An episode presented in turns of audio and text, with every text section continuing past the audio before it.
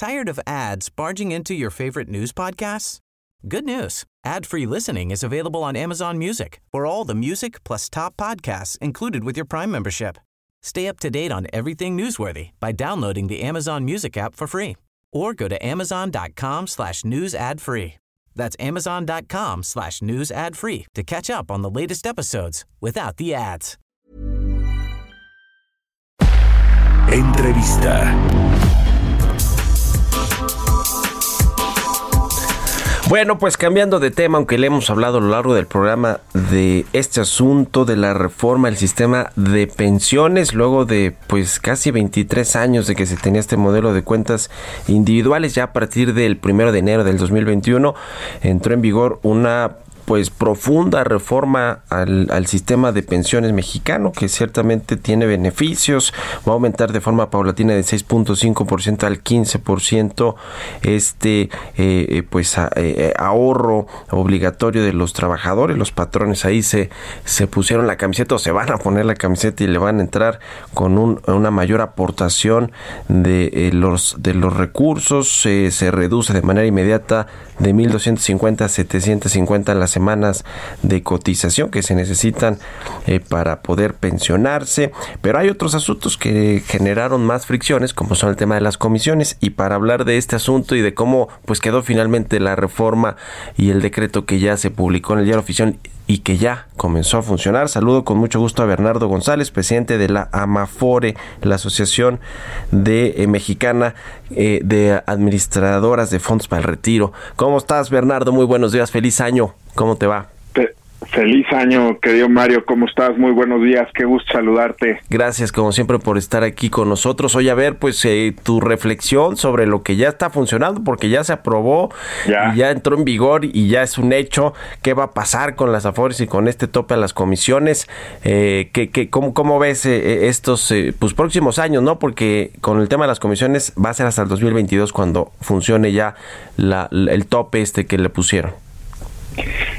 Mario, pues mira, eh, eh, gracias por, por el espacio. Yo creo que eh, tenemos que celebrar la, la aprobación de la reforma, como dices, tiene beneficios muy puntuales, muy claros para pues los trabajadores mexicanos afiliados al Instituto Mexicano del Seguro Social. Van a tener una perspectiva de pensión mucho mejor eh, que la que se tenía con los parámetros de la ley anterior, eh, quizás su, su pensión pueda mejorar hasta en un 40 eh, en 40 puntos porcentuales, ¿no? la verdad es que es un incremento importantísimo.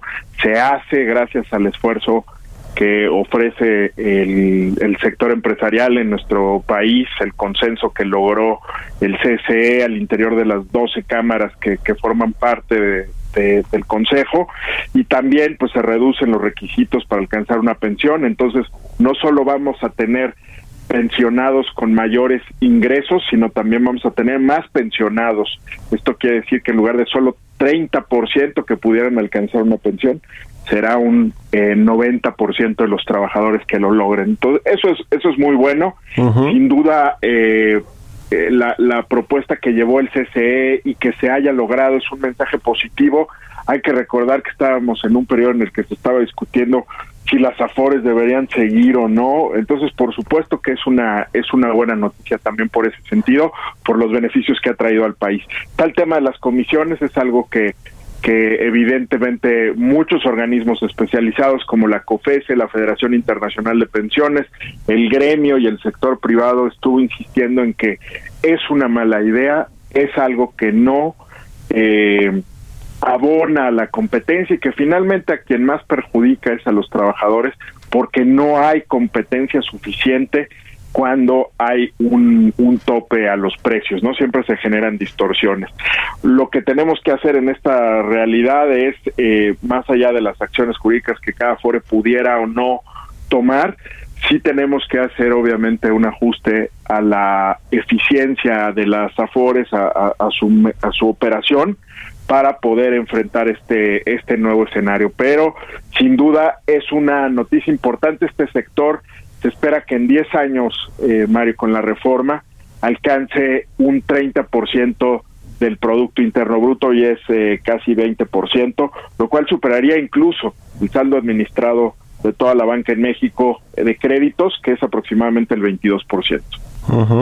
Hay riesgo de que cuando ya eh, pues la CONSAR apruebe este nuevo tope de las comisiones, que seguro estará por ahí del 0.54%, que es el promedio de estos tres países que se tomaron en cuenta, Estados Unidos, Chile y Colombia, quiebren afores, que hay una mayor concentración de este sector?